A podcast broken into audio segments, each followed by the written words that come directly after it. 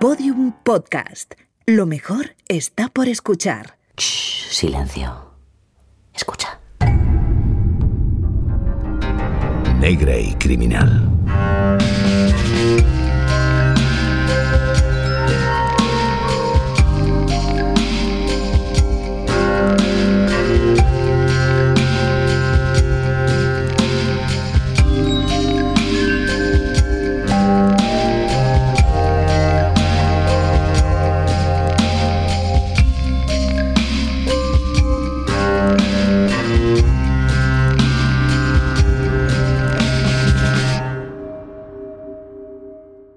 Hay veces en que a la vida le gusta imitar al teatro, no por falso ni por mentiroso, sino por todo lo contrario. A veces la realidad se polariza y como si estuviera diciendo a gritos lo que quiere expresar, por si acaso no lo entendemos bien, dispone de los elementos y los usa como ejemplos. Esas ocasiones son tan gráficas, tan obvias, tan reales, que llegan a parecer todo lo contrario, un teatro. En esas ocasiones podría parecer que los humanos somos piezas de ajedrez en manos de fuerzas que ponen a prueba lo que quieren demostrar. La fuerza contra la debilidad, la entereza contra la extenuación, lo grande se come a lo pequeño. Estos son los casos, las ocasiones en las que al resto del mundo solo le da para mirar boquiabierto, asombrado, maravillado. La naturaleza siempre puede más. ¿Y a quién va a poseer la naturaleza? Eso es algo que nadie, ni siquiera ella, está en poder de vaticinar. El caso real. Ya me he vuelto a olvidar las llaves. Siempre igual. ¿Mary Angels? ¿Mary Angels Feliu? Sí, soy yo. ¿Y usted quién es? Baja del coche. ¿Qué? ¿Cómo? Ya lo has oído, baja. Vale, vale, vale. Bajo, bajo. Pero por favor no me hagan daño. No levantes la vista del suelo. Como nos mires a la cara, te reventamos la cabeza aquí mismo. Las llaves del coche, dámelas. Vale, cojan lo que quieran. Hay dinero en el bolso. No queremos tu chatarra. Entra en el maletero. No, no, no, no, no, no, por favor. Haz no. lo que te dice, coño. Tápale la cabeza. ¿Y con qué quieres que se la tape? Coge esa bolsa mismo. No, no, no. Vamos. No, no, por, por favor, por favor, no hagan esto, por favor, por favor, no, no. Toma, conduces tú.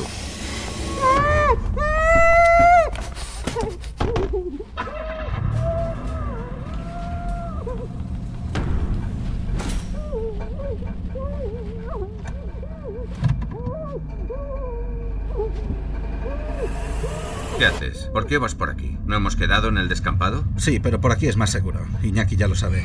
¿Cómo que lo sabe? ¿Estáis hablando a mis espaldas o qué? No, o sea... Aquí todas las decisiones pasan por mí. ¿Me estás oyendo? Soy yo el que se juega la piel en esto. Ya. ¿Ya qué? Que sí, que sí, que ya estamos. Ahí está el Iñaki. Llegáis tarde. Ya tengo al pajarito en la jaula. El maletero de tu coche, ábrelo. ¿Qué tengo que llevar? Esto. Pe- pe- Pero es una tía. No, no, no, no, no, no, yo paso. A mí no me habíais dicho que era una tía. Esto te pasa por no preguntar. Además, ¿a ti qué cojones te importa lo que sea? Venga, al maletero. Vamos, chaval, que en un par de días esto acaba y nosotros somos millonarios. la familia de esta tía está podrida de pasta. Venga, que no podemos estar aquí tanto tiempo. Y tú, sal de ahí. Me cago en mi vida. ¿Y el coche se queda aquí? Por ahora sí, yo me encargo luego.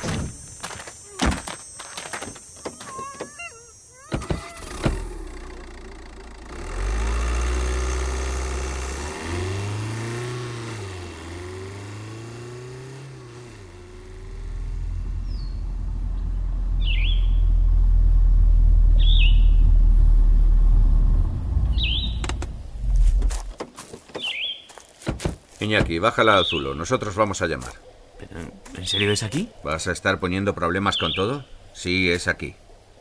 ¿La bajas ya o tengo que lanzarte a Ullastre para que te convenza? Vale, vale.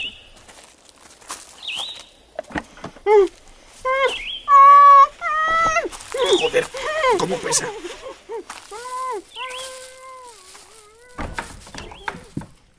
¿Tú tienes el distorsionador? Está ahí donde el teléfono. Bueno, ahora ni una palabra, ¿eh? Lo que tú digas.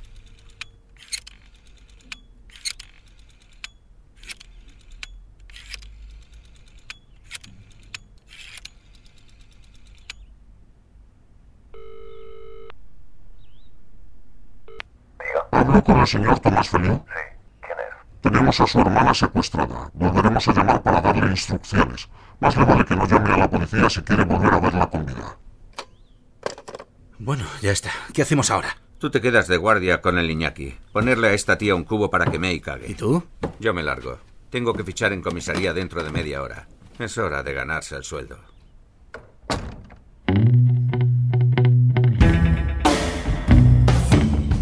El secuestro de la farmacéutica de Olot. Por Neusala. People tell me I look like hell. Well, I am hell. I got a torture chamber orchestra in a delirium hotel. I got an hallucination rattlesnake to twist my skill through. You're my friend,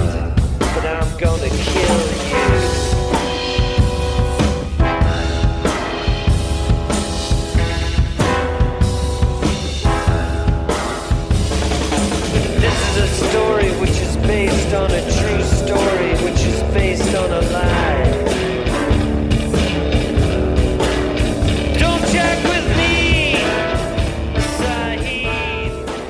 Ese 20 de noviembre de 1992 empezaría el secuestro más largo de la historia criminal española.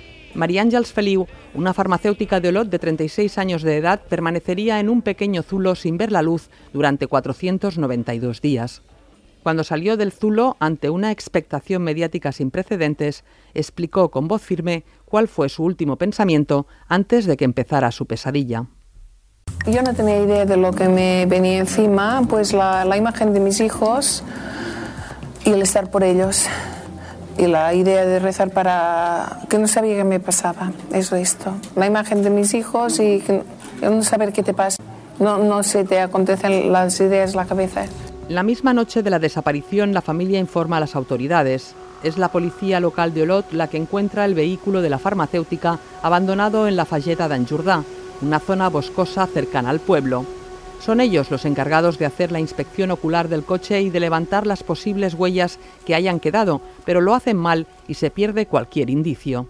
A las pocas horas, la familia recibe una llamada telefónica. Sí que te escolto. Mira, mañana vete vas 2001. ¿A las 20 horas. ¿Para qué? ¿Para qué? La voz del secuestrador está distorsionada de una forma muy rudimentaria. La Guardia Civil empieza a sospechar que se trata de unos aficionados y que tienen que ser de la zona, porque muy pocos son los que saben que el padre de María Ángels Feliu amasa una fortuna. Los secuestradores vuelven a llamar para pedir más dinero. Tiene que darnos alguna cosa segura de que es María, que está bien. Eh, Pues no hay trato porque usted sabe que 250 no se consiguen y no se tienen. La familia pacta una entrega en el puente de Besalú, una localidad cercana a Olot. La zona está altamente vigilada por guardias civiles camuflados, pero en el momento de la recogida, un coche patrulla de la policía local pasa por la zona y se aborta la operación. La desesperación hace mella en la familia cuando solo unos días después reciben un sobre con una cinta en su interior en la que María Ángels Feliu, totalmente destrozada, pide que paguen el rescate. Por favor, pagad. Y pronto estaré en casa. No sé si podré aguantar más. Por favor. Por favor, si no, esto va a durar mucho. Por favor, papá. Por favor. Esto va en serio. Por favor. Lo que se había planteado como un secuestro rápido dura ya más de dos semanas. María Ángels no sabe nada del exterior.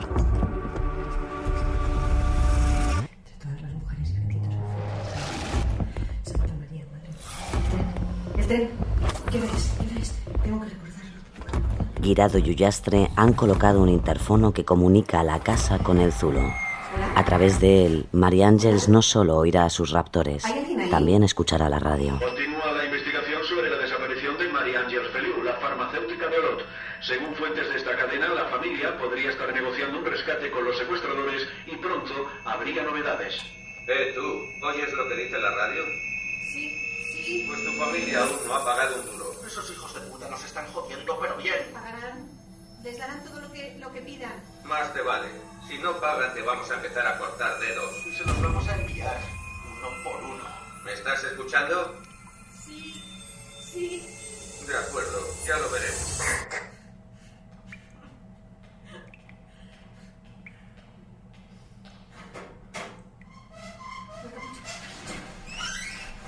Tranquila, no te voy a hacer daño.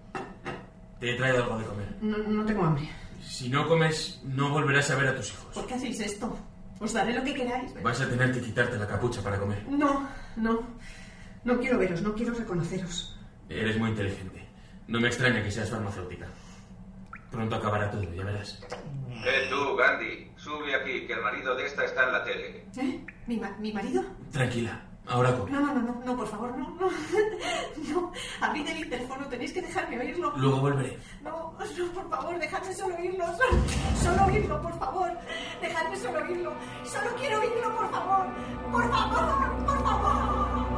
Desde el Zulo, María Ángels Feliu oye también el llamamiento de su marido a los secuestradores, que en su primera aparición en televisión apenas puede contener las lágrimas. Pues que se pusieran en contacto y, y solucionar eh, lo que ellos quieran y lo que nosotros queremos lo más pronto. Porque tantos días es. es horrible.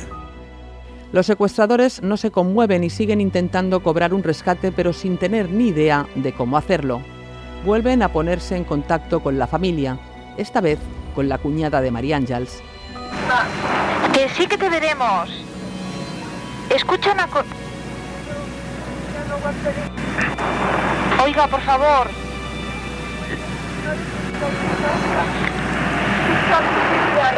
La policía, no hay ninguna policía avisada. Ninguna.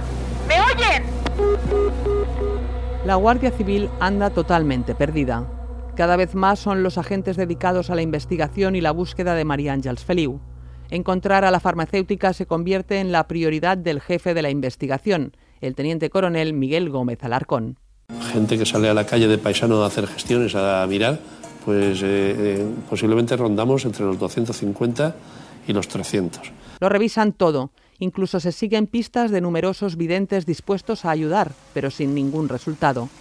Corren todo tipo de lucubraciones y algunos llegan a afirmar que se había marchado por voluntad propia. Un año desde el secuestro. Las cinco. Los niños deben de estar saliendo del colegio. ¿Cuántos días llevo ya? Pensar en sus hijos le da fuerzas. Piensa a menudo en ellos, igual que calcula y registra mentalmente los horarios de los trenes, los días de lluvia y las horas, se imagina la vida de sus hijos. María Ángels, además, cuenta con un encendedor que le dio Iñaki. Lo usa para iluminarse en la oscuridad, pero también para luchar contra las arañas, cucarachas y escorpiones que están haciendo de ella su sustento. Iñaki. Iñaki, ¿me oyes? Sí, ¿qué quieres? Iñaki, no para de llover y me está comiendo la humedad. ¿Puedes hacer algo? Iñaki, se me ha acabado la valeriana. Es lo único que me calma. Por favor, ¿podrías...? Te conseguiré más. ¿Qué es eso? ¿Un boletín? Por favor, Iñaki, déjame... María Ángels, ha pasado mucho tiempo, ¿no? Pero después del secuestro de María Ángels Feliu. Dios mío, Iñaki, sube el volumen, por favor. El secuestro podría ser una tapadera y que María Ángels Feliu pudo haberse fugado del país con un Eh, amante. ¿Con un amante? ¿Con un amante? ¡No! ¡Estoy aquí! ¡Estoy secuestrada! ¡Estoy secuestrada! Lo siento, María Ángels. Te aseguro que esta situación no es fácil para nadie. A nosotros mismos nos está dando muchos ¿Qué problemas. coño haces? Al final nos van a pillar por tu mierda esa de hermanito de la caridad. Déjale en paz. Pero sí te digo, chaval, que no hagas tonterías. La cosa ya está suficientemente jodida. ¿Qué vamos a hacer? No lo sé. Pues ya puedes ir sabiéndolo, cerebro, porque llevamos un año con esta mierda y esta gente no va a pagar. Tienen que pagar. ¿Pero tú en qué estás pensando? ¿Te crees que después de un año van a pagar? Estos son los fachas esos, con ese rollo de no negociamos con secuestradores. ¿Te quieres callar? Esperaremos un poco más. Si no tenemos noticias en unas semanas, nos largamos. ¿Y qué hacemos con ella? Por mí que se pudra. ¿O la adoptas tú? La idea de cobrar rescate se va diluyendo. Era octubre de 1993 y llovía. El Zulo no tardaría en inundarse, pero tampoco faltaba demasiado para que sus captores estuvieran también con el agua al cuello. En octubre de 1993, casi un año después de la desaparición de la farmacéutica, aparece un nuevo personaje en la historia. Se trata de un detective privado, Francisco Evangelista, que asegura que dos personas le propusieron participar en un secuestro poco antes de que María Ángels desapareciera. Yo cuando a mí me ofrecen la posibilidad de participar en el secuestro, fue una conversación que me dijeron los cuatro o cinco datos, que bueno, que se ha escrito, vamos, que todo el mundo sabe, y no me tiré al suelo de risa, pues mm, de milagro. Esta información es suficiente para que la Guardia Civil detenga a Joan Casals y a Xavier Bassa. Un año después, el sobre y la cinta con la voz de María Ángels pasan a convertirse en pruebas clave. Xavier Bassa cuenta cómo le acusaron de ser el autor de la letra del sobre. Guardia Civil, Policía Nacional y Mossos de Escuadra. Los tres dicen que tú has escrito el sobre. Mucha gente contra uno, ¿no? Pues, pues a lo mejor durmiendo o a lo mejor me han drogado, no lo sé, pero no lo he escrito yo. Los informes periciales de Guardia Civil y Mossos de Escuadra aseguraban que la letra era suya, a diferencia del informe de la Policía Nacional. En cuanto a la voz de la cinta, los peritos decían que pertenecía a la mujer de Casals, María Ángels Mariño, a la que también detienen. A pesar de no haber encontrado el cuerpo, las acusan del secuestro y asesinato de María Ángels Feliu.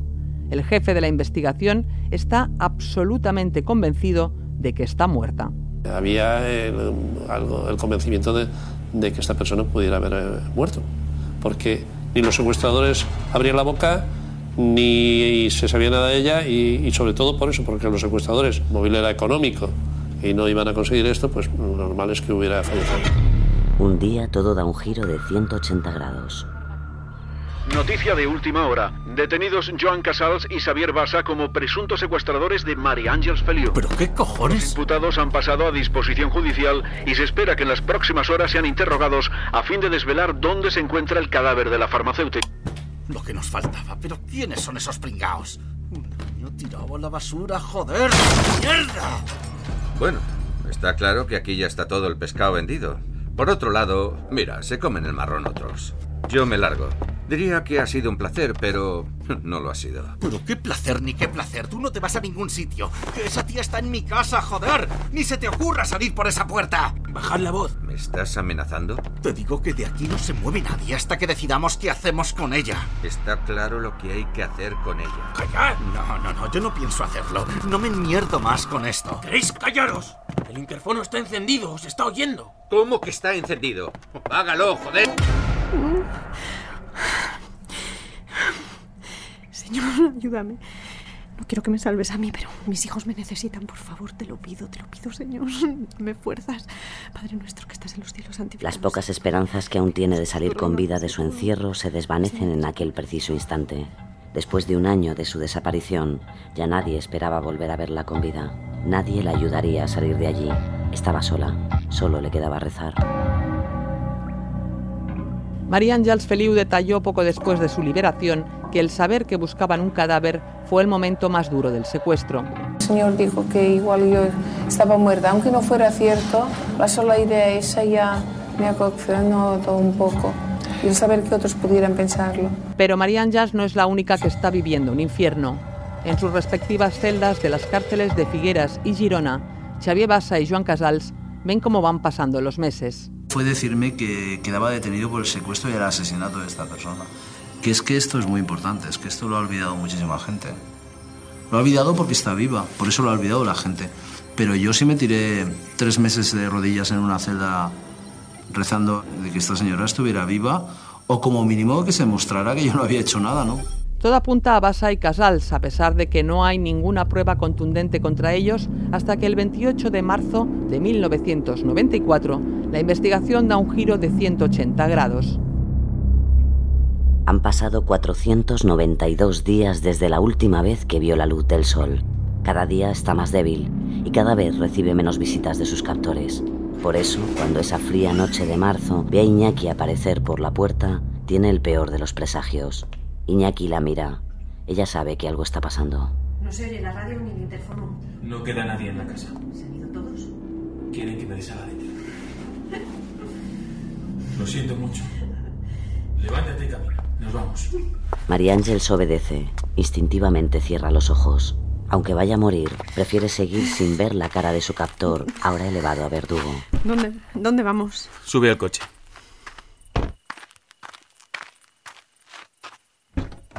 A Iñaki dos whiskies le han dado el valor suficiente para acabar por fin con todo aquello. Conduce lento, abstraído, recorriendo un sendero entre pinos. Detiene el coche en un punto indeterminado, aleatorio, oscuro. Solo las lejanas luces de una gasolinera iluminan la noche. Bájate del coche y ponte de espaldas.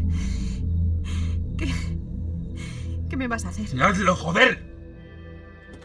Era la primera vez que le gritaba, y tal vez sería también la última. No te gires, ni se te ocurra mirarme. ¿Me vas, me vas a...? Camina. Por, por favor, por favor, Iñaki. Te he dicho que camines. Señor, hágase tu voluntad. Cuida de mis hijos. ¡Más rápido! Padre nuestro, que estás en los cielos, santificado. ¡Venga! La ve caminar renqueante hacia la luz. Levanta la mano y le apunta a la espalda con el revólver. Nosotros, que nos ofenden. No nos dejes caer en la tentación. Líbranos del mal. Amén. María Ángeles cierra los ojos con fuerza sin dejar de caminar. Tiembla. Piensa en sus hijos, en su marido. Su último pensamiento se lo dedica a ellos. En un momento todo acabará. Y sin embargo, oye como el coche de Iñaki se aleja. María Ángeles es libre. Sigue caminando. Se acerca cada vez más a la gasolinera. Las luces la deslumbran. Finalmente, desorientada, entra en la tienda del establecimiento. ¡Ah! ¡Qué peste! No, no, no, no, fuera de aquí. Aquí no se viene a pedir. ¿Eh? No, no, no, yo... Venga, lárguese o llamo a la policía. Aquí no queremos mendigos. Llame. Llame a la policía, por favor. ¿Cómo dice? María Ángeles levanta la cabeza y ve su cara impresa en un amarillento y raído cartel de ¿Han visto a esta persona? Se señala a sí misma en la foto. La, fo- la foto. ¿Qué foto? Soy la mujer de la foto. ¿Cómo? No, no, no puede ser. Oh, Dios mío. Oh, Dios mío. Perdone, perdo- perdone. Yo, yo la había confundido con... ¿Qué día es hoy? Eh, es 22 de marzo ¿De, ¿De qué año? de 1993. Ha pasado mucho tiempo. Mucho. Pensativa y con la mirada perdida, sale del establecimiento. Se sienta en un bordillo.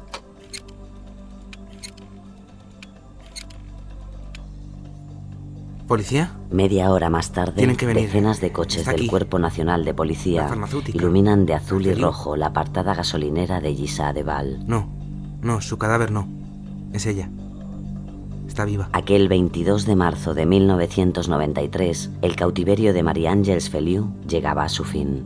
Pero aún quedaba mucho tiempo para que todo esto acabara. Yo había seguido el caso para la SER durante 492 días. Aquella noche me había acostado tarde y apenas empezaba a conciliar el sueño cuando recibí la llamada de mi compañero Carlos Quílez informándome de que la farmacéutica había aparecido. Mi primera pregunta fue obvia. ¿Dónde está el cadáver? La misma pregunta que hizo el teniente coronel Alarcón a la gente que lo llamó desde la comandancia. Yo estaba, estaba en casa durmiendo, me llamaron por teléfono eh, de que había aparecido, me llamaron de la oficina, eh, había aparecido María Ángel Feliu y preguntar, ¿muerta? Después de 492 días viviendo en las condiciones más extremas que puede aguantar un ser humano, María Ángels apenas pasó tres horas en el hospital. Un coche de la Guardia Civil la condujo hasta su casa. El alcalde de Olot, en ese momento que acompañaba a la familia, no ha podido todavía olvidar la imagen tambaleante de la farmacéutica. Estamos en un pasadizo, ¿no? En un pasillo de unos 4 o 5 metros, relativamente estrecho, como un pasadizo de, un- de una vivienda normal, ¿no?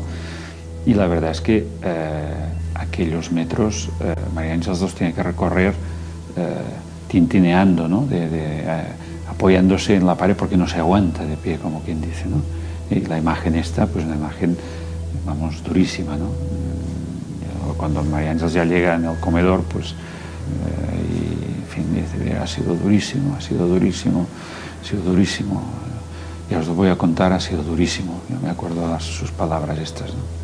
Yo fui una de las decenas de periodistas que se agolparon a las puertas de su casa esa mañana domingo de Ramos. María Ángels salió al balcón a saludar a sus vecinos y bajó al portal de su casa acompañada de su marido. Nunca olvidaré cómo se dirigió a nosotros, todos apelotonados buscando una imagen. Nos dijo tranquilamente, Estad tranquilos, deberíais tomaros una valeriana, a mí me ha ayudado mucho durante el secuestro. Esa aparente serenidad escondía todo un infierno que me relató su abogado Carlas Monguilot. Tenía unas patologías eh, orgánicas de, de atrofia, de fotofobia, por falta de ver la luz, que esto se describe en los manuales de eh, eh, prisioneros de los campos nazis. O sea, y además a mí me gustaba este símil, no solamente porque científicamente es muy gráfico, sino porque también moralmente es muy gráfico. Estos secuestradores tuvieron a esta señora como los nazis tuvieron a tantos eh, millones de personas. Ese 27 de marzo la familia Feliu no era la única feliz. En la cárcel, Bassa y Casals celebraban por todo lo alto la aparición de María Ángels, porque ya no tenía ningún sentido que los acusaran de asesinato. A partir de ese momento, la farmacéutica de Olot se convertirá en la principal fuente de información de la Guardia Civil. Le íbamos poniendo un alias a cada una de las voces que ya nos iba diciendo, unas ocho voces distintas. Luego vimos que realmente no eran ocho voces distintas, eran ocho voces distintas, pero algunas de ellas cometidas por la misma, por la misma persona. Pero bueno, eran nuestras herramientas de trabajo, era lo único que teníamos para seguir avanzando. Durante el secuestro ha memorizado una cantidad ingente de datos. Les habla de los días en concreto en los que llovió, de las voces de niños que le indicaban que estaba cerca de una escuela, el sonido de un tren nocturno, las campanas de una iglesia. Todos estos datos sirven para ubicar la zona en la que tuvo que estar escondida. Era en un radio de unos 50 kilómetros de Lot y en el interior de una población, no en una casa aislada como pensaban, pero los investigadores continúan perdidos. María Ángels da una entrevista en la que explica su primera sensación al salir del Zulo. Cuando realmente me encontré libre fue cuando ya me quité la sobrecapucha, la capucha o la manta. Y luego ya no llevaba manta, estaba con capucha, otra capucha. Y cuando me vi sentada y el soplo del aire fresco y vi la luna. Y asegura también que su familia no ha pagado. Queda claro, no se ha pagado rescate. No se ha pagado.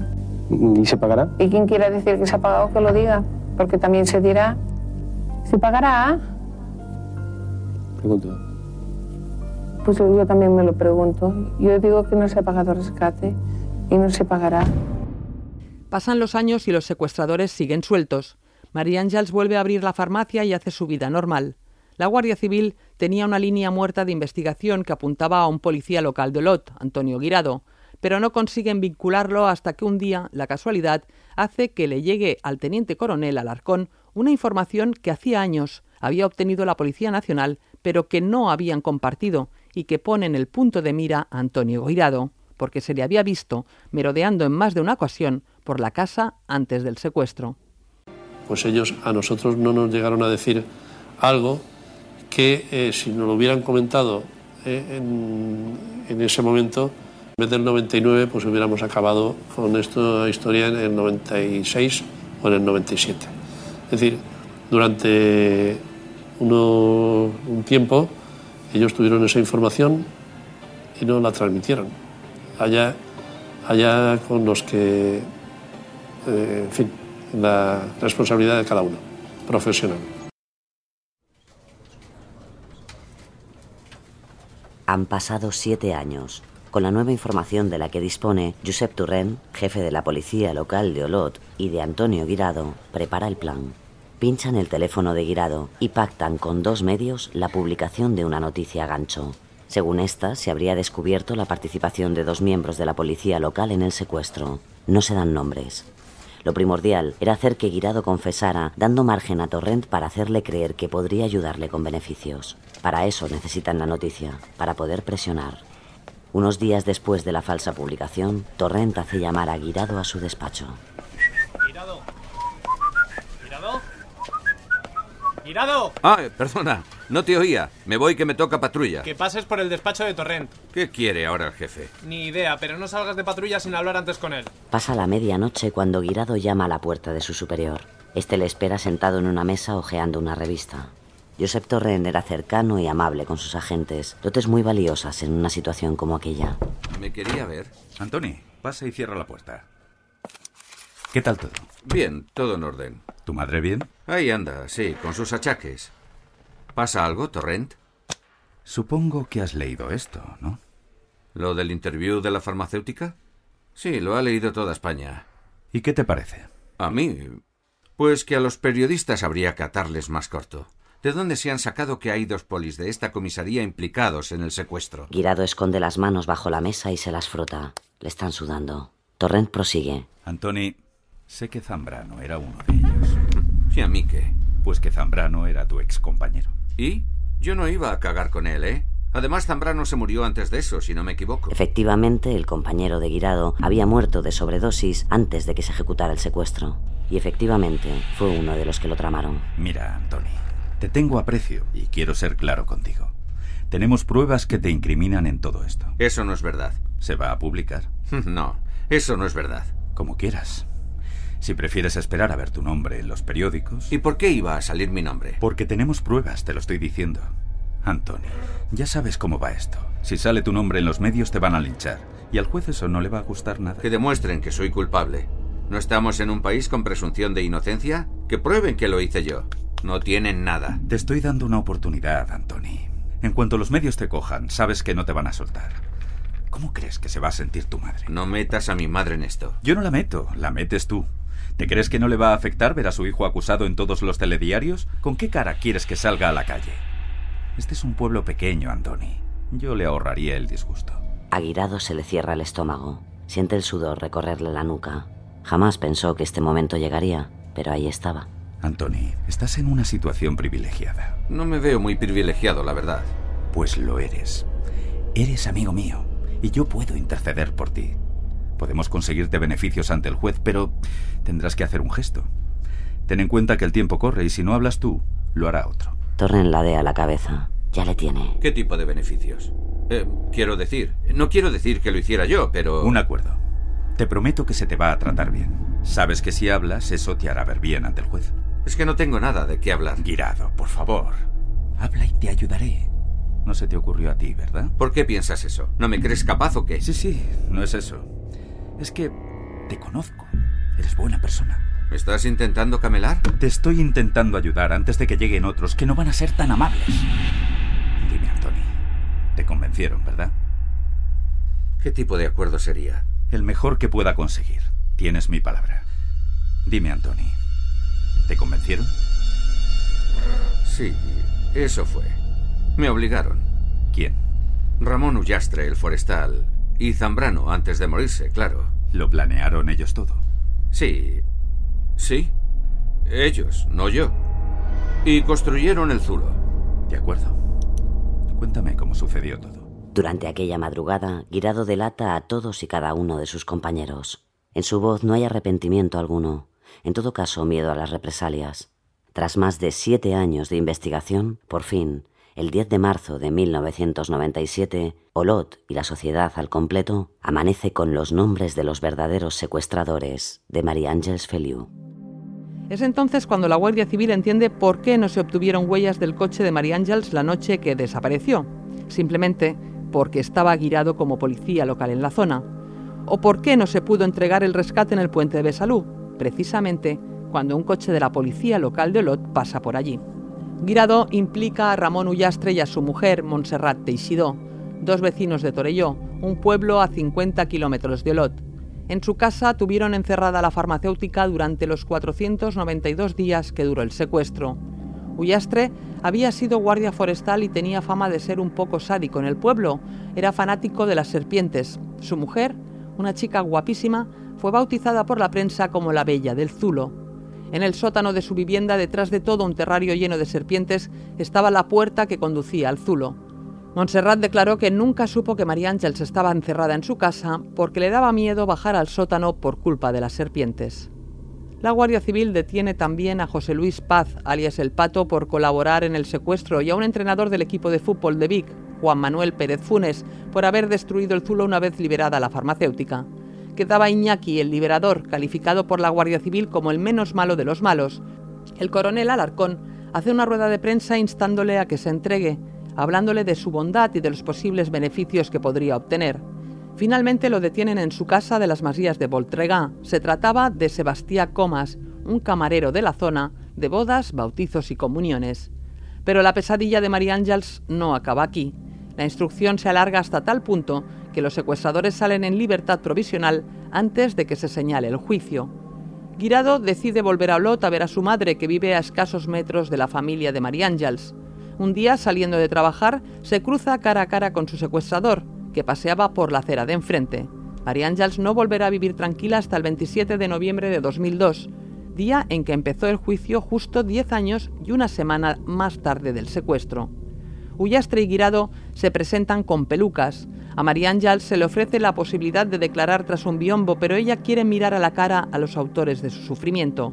La mirada fija que les lanza al entrar en la sala conmociona al tribunal y a los abogados, y su relato también. ¿Para qué quería usted tenerla a oscuras durante cuatro meses? ¿Era una forma de tortura? ¿La señora Feliu le planteó algún problema de comportamiento, de intento de huida como para someterla, obligarla a pasar por esas condiciones tan penosas? Amordazada, envuelta su cabeza en la capucha encintada con cinta adhesiva de esa gruesa, con las manos atadas. ¿Era necesario asustarla más? Los secuestradores no pueden mantener su mirada.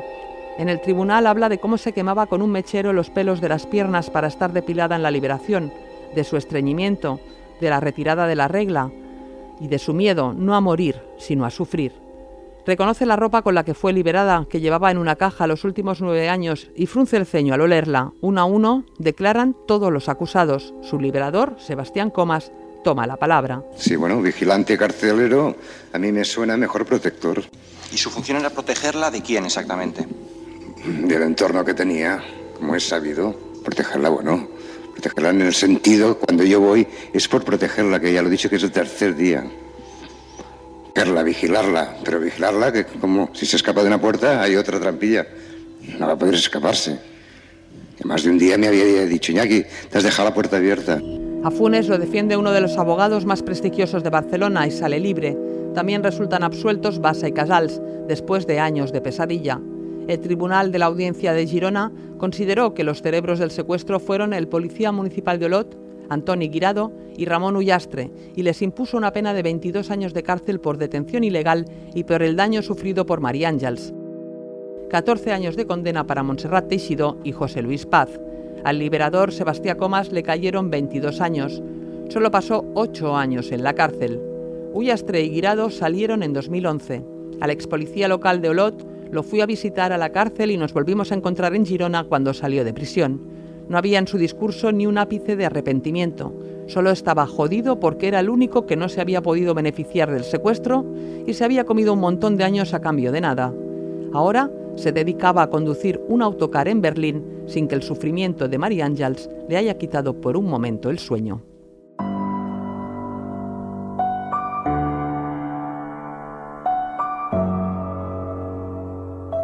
Veinticuatro años después de su secuestro, María Ángels Feliu sigue al frente de su farmacia en el centro de Olot. Ningún imputado está ya en prisión. Sebastián Comas, alias Iñaki, ha rehecho su vida, trabaja como camarero y afirmó recientemente en una entrevista ir a escondidas hasta Olot para poder ver de lejos a la farmacéutica. De Ramón Ullastre no se sabe nada desde que abandonó la cárcel. Antoni Guirado vuelve a estar cerca de María Ángeles Felió. La orden de alejamiento que le impedía adentrarse en la localidad venció en 2014. A escasos 50 metros de la farmacia vive su madre y sus visitas a la ciudad son habituales. How mixed up you feel. Hoping what you need is behind every door. Negra, negra, negra, negra y criminal. En este caso han participado guion de dramas de Mona León Siminiani y Sergi Moral y las voces de Lorena Verdún, Rafael de la Rica, Sergio Goicoechea, Íñigo Álvarez de Lara, Antonio Muñoz, Roberto García y Fermín Agustí, con la colaboración en el programa de Juan Ochoa. Producción Fermín Agustí. Realización Roberto García. Dirección Mona León Siminiani. Todos los episodios y contenidos adicionales en podiumpodcast.com y en nuestra aplicación ya disponible para dispositivos iOS y Android. Síguenos en Twitter arroba negra y criminal y en facebook.com barra negra y criminal podium podcast. hurt that you feel. The world is just illusion, trying to change you. Being like you are, well, this is something else.